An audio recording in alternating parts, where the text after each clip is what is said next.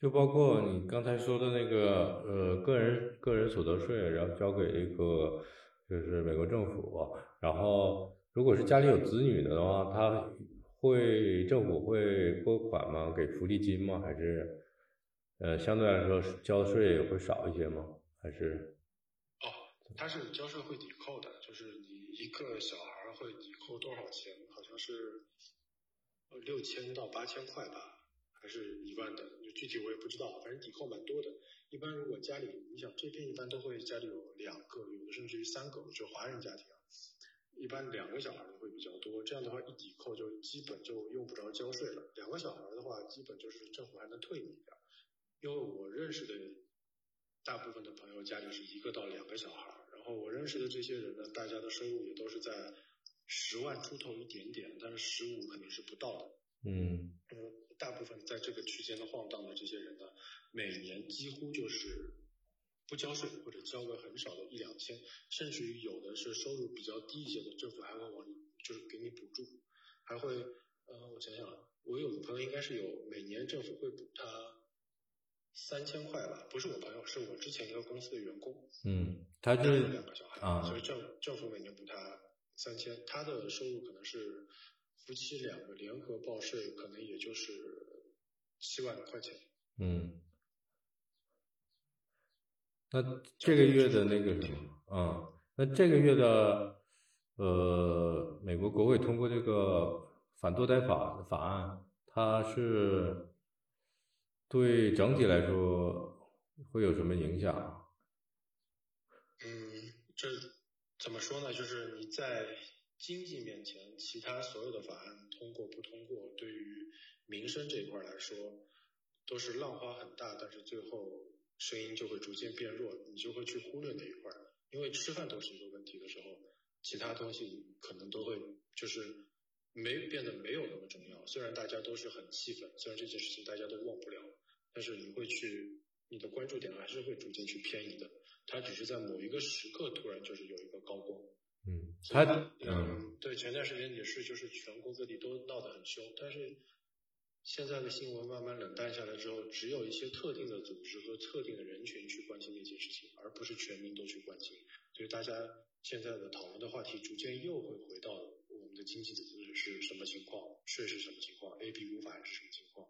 所以那块情况那块事情对于现在的整体的社会新闻来讲已经。不占到，它就变淡了，是吗？那这个法案它是要强制推行的吗？还是只是只是一个，还是它很早就起草了，然后只是现在这个时间段推拿出来的吗？还是怎么样一个？没有，它这个法案其实是美国很多的法案，其实是在很多年间很多年间一直在反复。被提出来，有时候是通过，有时候又被枪毙掉。第二年又有人提出来，再把它通拿出来投票，再被枪毙掉。然后有时候又通过了，然后过一段时间又被枪毙掉了，就是又被拿下来了。所以都会有一个反复。最早以前的那些就是大法官们是以保守党为主的，所以当时在保守党的这一这这一票里面是，嗯，大法官里面大部分人是同意这个法案的。所以最后这个法案在很多年以前，具体多少年我忘了，其实是有的。后来又被废除了，所以现在又被再次拿出来。可是你知道现在的美国政府其实是越来越左派了嘛？嗯。尤其是现在在左派当道的时候，你的非左派的这个就是你右派的这个法案又能被通过的时候，它引起的这个关注度就会比你在当年引起的关注度就会大很多。嗯，还是一方面可能是为了选举是吧？还是另一方面，它还是有一个实质性的目的，是需要，呃，需要人了，就是需要更多的人去工作来交这个税吗？还是哪一种目的为主？对，没有，你你要你要这么想，就是像我刚才讲的，如果说你家有小孩的话，政府还会少收你的税，所以从长远利益来讲，就是。起码在十八年以内，政府是在这个法案通过的时候是不会有任何好处的，因为孩子都要交税，都要政府补贴，反正他是少收税。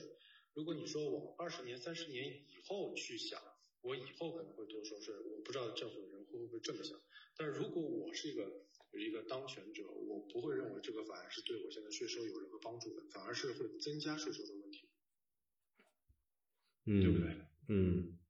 嗯，所以所以我觉得这这个是和税收是没有任何关系的，他很很难去讲他为什么会同意，但是只能说是，嗯，作为我们现在中国人来看起来，好像禁止堕胎这个都是挺不可思议的一件事情，哎，说不说不好他们是怎么会同意的，反正在我的就是理解范围之内，就是我想不明白为什么不可。就是感觉很原始啊，就感觉就是像以前的，以前是国内是计划生育，还生多了还不让生，现在是你 怀了之后你不生还不行，就有点就是感觉很原始的一个状态。我我觉得就是可能像这些政府的，他们每一个政府啊可能自有自己的一个比较核心的一个政治理念，在他们的这个政治理念里面，可能他们就是要走极端。比如说我们说左派、右派，好像在美国政府里面找不出一个中立派，就是说，嗯，他的反而是就是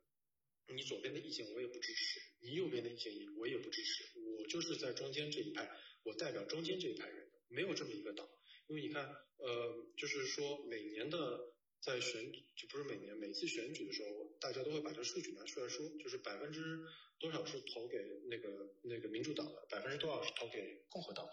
然后美国有百分之四十五的选民是站在中间，他不去投票的，是需要两边去拉票的。但是为什么没有一个党派是站在中间的呢？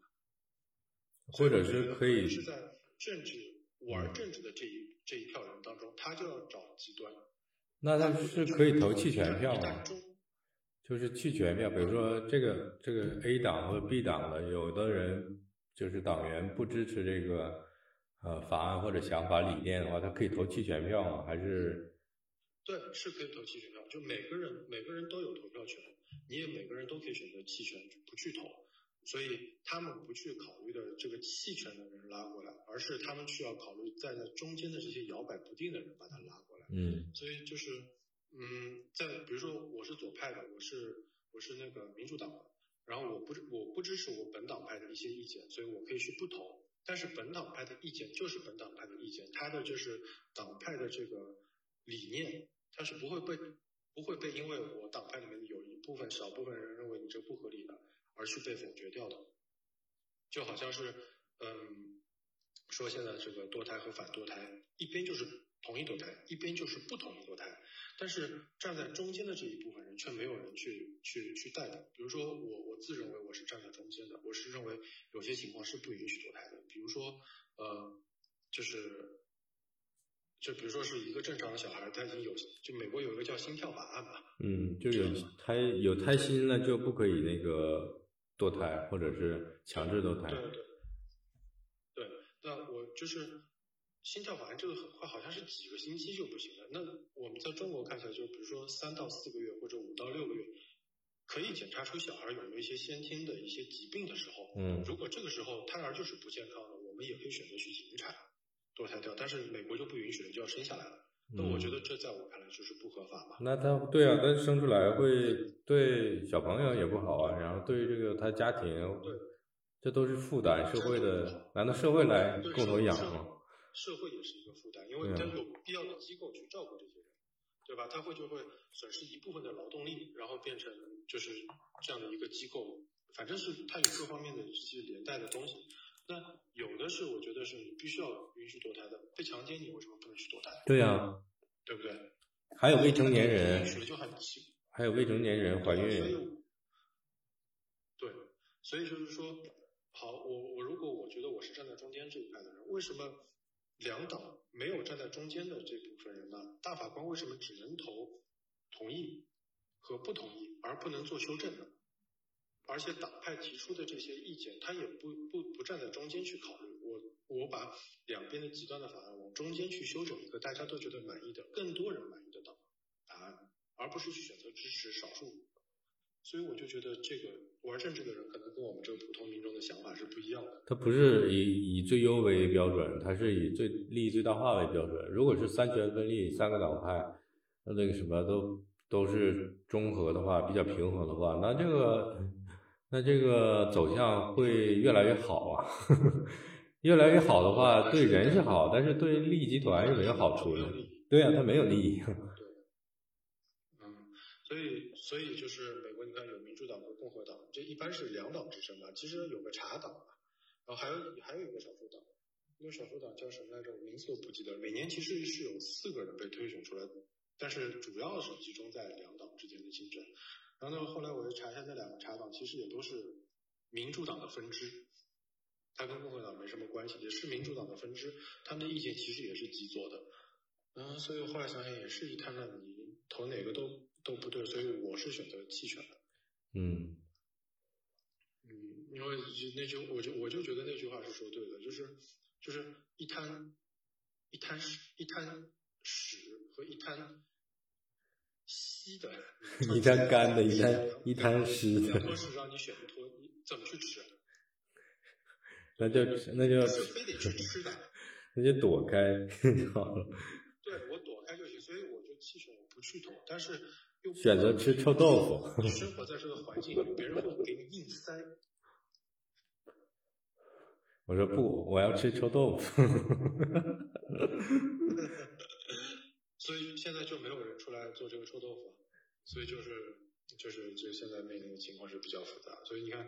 呃，川普在上台的时候，大家都骂川普骂得一塌糊涂。好，川普下去之后呢，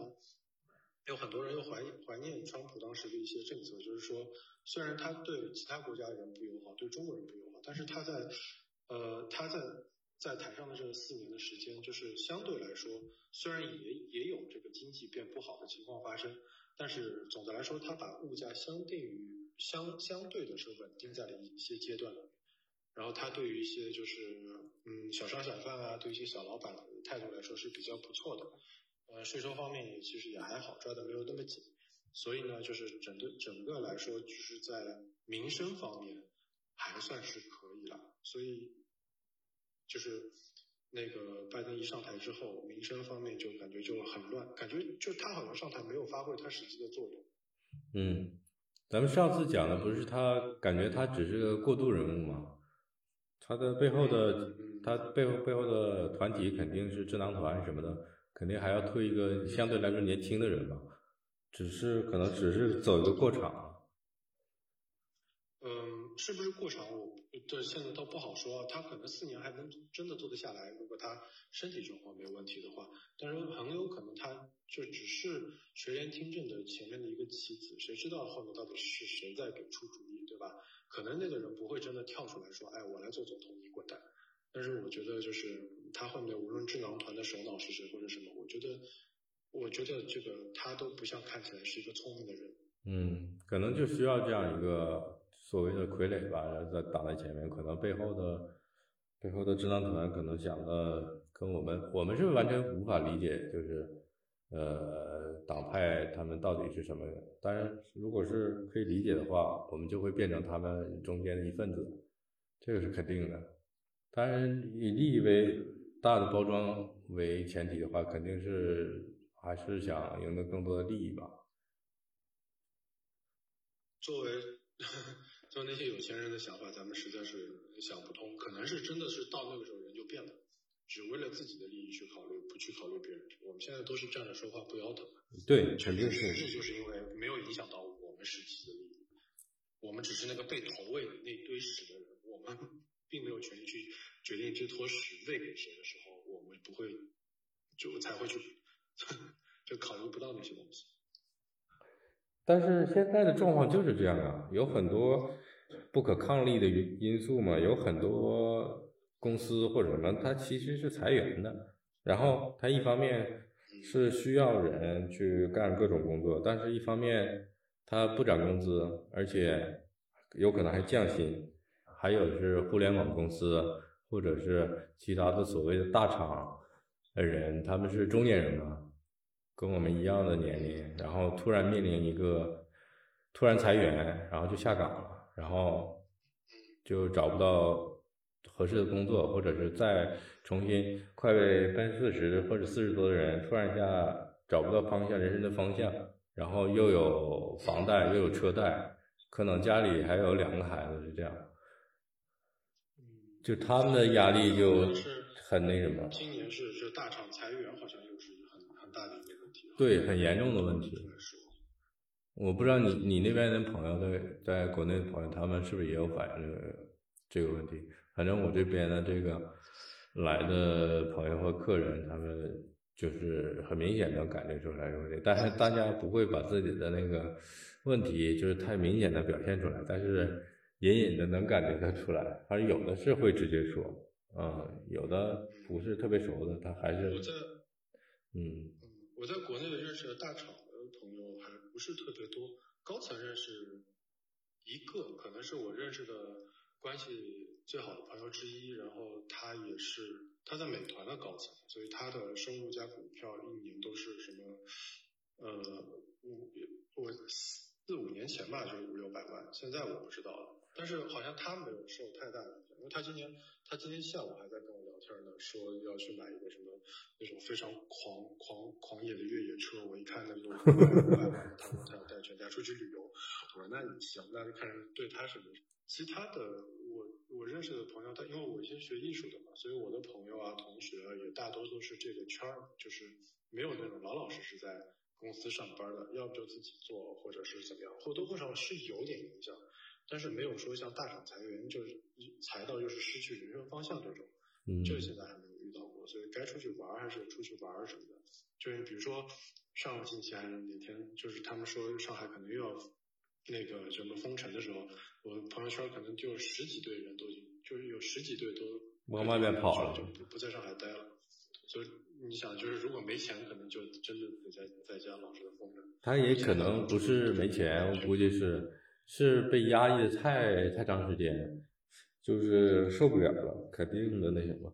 要释放一下，哪怕是哪怕是他担一个风险，就是回来要再隔离多少天。什么十四加七或者是多少的，他也愿意，因为 被被关的太久了，肯定是各种问题会出现。对，我看就是前段时间上海封城那个时候，就是挺糟心的。我每天打开朋友圈都就非常糟心。后来我全部都是负面信息，都已经不要看。对我我可能真没法看，我一个星期没没看过朋友圈，也没发过信息，也没看过，就是。就冷静了一个星期，后来我问我妈，我说最近这两天上海怎么样？我妈说好像还可以了，说要封要解封了，然再把朋友圈给给给给装回去，然后再看了看，好像大家情绪稍微稳定了一下，好像就有这么一个星期，好像特感觉特别黑暗，嗯，大家特别压抑，然后过了那一个星期，好像就又又好点了。我估计也都是一些因为什么事儿，就是大家积累的情绪到了某一个点，因为某个事情被被触发了。所以大家经过一星期左右的宣泄和冷静，可能又又又恢复理智了一些。主要是我个人感觉是民生问题的底线被触碰掉了，就是因为这个不可抗力一下就回到了呃解放之前，或者是刚那个刚解放的时候那个状态，就是就是人们有有有有一点想法的人，他会他会反思这个问题。后来不是有人就说嘛，这只是一场朋友圈的狂欢最后能，能怎么样呢？其实大家也还就是等着解封，老老实实要回去上个班，你还能怎么样？对呀，归根到底还是个上班上班族，还是要被人抽税。要么就是家里趁矿，要么有有资产，你不用担心这些问题。嗯嗯，包括可能就是在，可能就是像这种事情发生在上海这种城市，大家会觉得匪夷所思，就是因为。全国最大的四个城市之一、最发达的城市之一也会有这个事情，大家可能会觉得不不敢想、不敢不敢想象，然后民众就开始不断的反思。因为民众太高估自己。是这样的情况，这样的情况在国内很多城市都有发生。就是很多二三线，包括之前的长春的那个封城，也是封了六个月嘛，没有人去管。一开始可能还有人去那什么，后来没有人去管，对吧？比如说二三线城市。这些声音，人人没有这个情绪嘛？人没有这个反，就是反抗或者是被压抑的这种状态的一个愤怒嘛？解封之后疯狂消费，疯狂的去买东西，这也是一种发泄。因为突然感觉他他们会突然感觉人生没有意义，咦，活的尽头在哪里？对于一个中年人来说，因为这个不遇到问题、不遇到事情的话，不不遇到刺激的话，人是不会反思。但是就是你现在放国内，他想去有些地方消费，他也做不到，因为我我我今天我还看到群里有人在发一个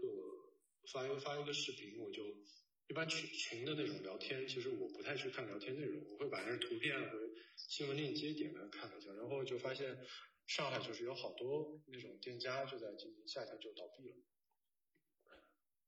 这很正常。老老老字号的什么酒吧、咖啡店，我知道那个保罗茶餐厅那些。保罗就有个保罗餐厅，就是在叫茶，还有茶餐厅吧。在哪？在永康路那永康路，还有建国西路那那那段吧，然后很多酒吧，很多外国人的地方。对。啊。对。他就倒倒了嘛？他是。特别感兴趣，上海叫 Sober Company，然后他就是就是亚洲排名前五十的嘛。也倒了。特别有意思，我跟我我跟我妈还说，如果疫情结束，我们回去就是去这个酒吧喝五轮，因为它你每通关一轮，你才能到下一个。那吧台去喝嘛？嗯，我要回去喝五轮。那个就是这个不可抗力开始的时候，就有很多，那个时候也没有说封城，反正有很多人就不出门了嘛。在上海的话就不出门了，然后有很多也是开了挺长时间的，像什么美甲店呐，或者美发店呐，在建国西路那儿，然后就倒了。我就是很诧异，就是能够有。挺长时间，然后它就倒了，就是特别明显的。当然，这个不可抗力已经三年了嘛，三年了，当然大大小小的肯定也会倒。对。嗯，像我的我我表妹，她她是在上海那个青浦区那边有租了一个，和人家就是两个人一块合伙有开一个美甲、纹眉，然后美睫的这么一个沙龙。因为这边房租便宜嘛，倒是这几个月不开店，倒是也撑下来了。嗯。但是就是就是你知道，这个就是它是没有底的，所以就是对呀。封城一结束解禁了以后，他们就谈了一下，就把这个生意就也就结束掉了。倒是没有说是完全开不下去，就会觉得就是就是没有这个下去做这些生意会很很冒险，除非他转转那个什么，就是去去家里去做。这样倒是相对来说可能会好一点，但是家里的话就是唯一一个问题，就是 要提供核酸嘛。对对对，而且一个是核酸，一个是我都不知道上家去做这些，他允不允许，合不合法？对啊，如果是有人举报的话，那可能又完蛋了。所以他就走进去做别的东西了。他所以现在做什么我也不是很了解，但是那块生意他就不做了。因为有就是他有一个他合。合伙的那一部分是不做了，然后他自己有一个自己的另一个店里的那一块去，就他那边只好像只有自己的一个一个一个工作台吧，就是如果有客人去预约他，他就会去上班；不预约他就不会去。这样的话，相对来说就没有那种压力，我去不去都行。它不像有一个门店你开在那边，你每个月都是往里扔钱的，但是疫情。一封城，你光扔钱没有进账，那可能还不行。所以也也有很多人在这两年的好像是那种，嗯，做生意的方式也变掉了，因为大家的好像购物习惯也都变掉了，什么团长之类的团这些东西，所以好多人也是做的不一样了。好了，各位听众，今天的莫说就暂时告一段落，嗯，我们下期节目再见吧。嗯，好，各位听众，大家再见。好的，拜拜。